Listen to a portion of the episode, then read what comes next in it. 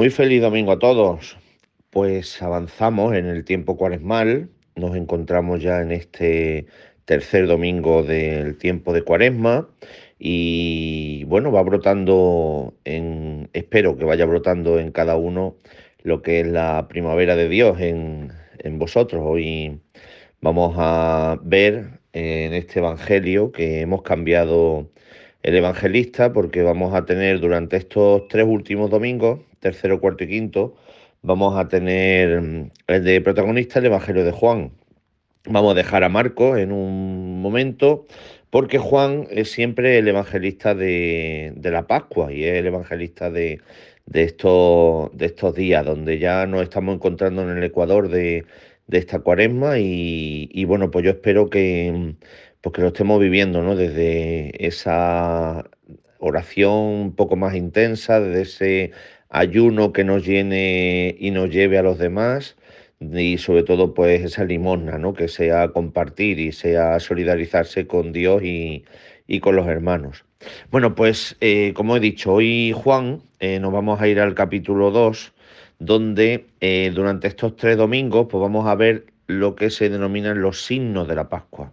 Hoy hay un gesto para muchos desconcertante de Jesús. Hoy Jesús eh, ha cogido ese, esa correa perdón, y un azote de cordeles y, se ha puesto a, echar a la gente del templo, ¿no? Con, ese aviso, ¿no? El, quitad esto, no convirtáis en mercado la casa de mi padre.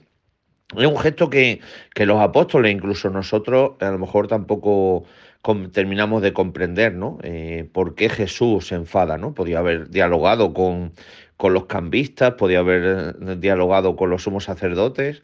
No, no, no, fue un gesto que, que delata una rabia, ¿no? Delata un, un celo, ¿no? Como dice hoy.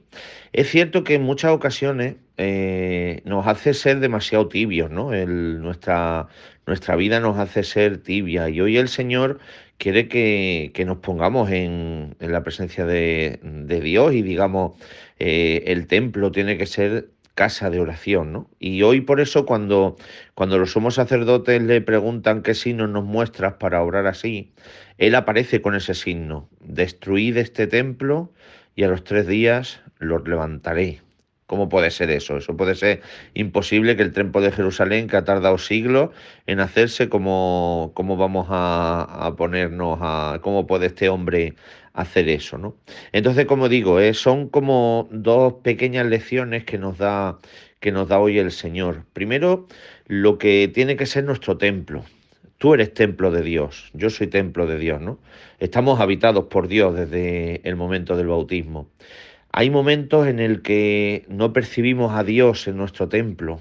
Hay momentos en el que hace que nosotros nos erijamos en el centro de mi templo, ¿no? Y el templo, el centro, es Jesús. Y deberíamos de decir qué cosa debería el Señor hacer un azote de cordeles y, quitar de en medio, ¿no?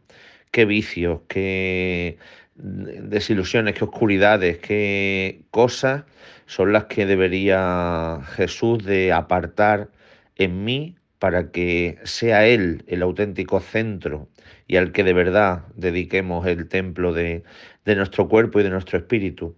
Como he dicho, es muy importante que esta cuaresma podamos observar si de verdad vamos haciendo de nuestra casa, de nuestra vida, podemos hacer una alabanza y puede ser un templo y una alabanza al Señor en el Espíritu. O muchas veces nuestras actitudes hacen que habite en nosotros, ¿no? En, muchas ocasiones habite el mal, habite muchas veces el vicio, muchas veces habite lo que no es Dios en, en nosotros. Hoy pídele, Señor, Señor, quita de mí, aparta de mí con tu cólera divina, pero con tu ardor, eh, quita de, de, verdad lo que, lo que de verdad hace que, que pueda tener y pueda ser auténticamente un templo.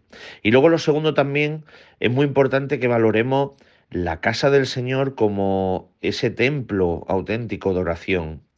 Me llama mucho la atención de que en muchas ocasiones al menos lo, veo en, mis comunidades, eh, la gente viene a la Eucaristía como si fuera pues un teatro y, muchas veces intenta uno decir, bueno, pues eh, vienes uno eh, hay que venir con un, con un poco de antelación, debería de venir de, con, por lo menos con algunos minutos de antelación, no venir con la hora pegada.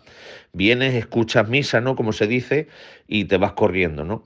De verdad valoro yo mi parroquia, mi templo parroquial, mi capilla, mi comunidad, la valoro de verdad como un templo habitado por Dios si de verdad es una casa donde me tenga que sentir a gusto, donde quiero alabar al Santísimo Sacramento, donde quiero celebrar los sacramentos, donde quiero vivir mi fe en comunidad, pues debería de tratarla, ¿no? Yo creo que esto a lo mejor es un mal entre todos, pero cada uno debería de, de ver si de verdad valoro yo la casa del Señor como un templo de vida y donde encuentro el calor del hogar, donde encuentro calidez, donde encuentro amor, donde encuentro compañía, la compañía precisamente de Jesús y de los hermanos.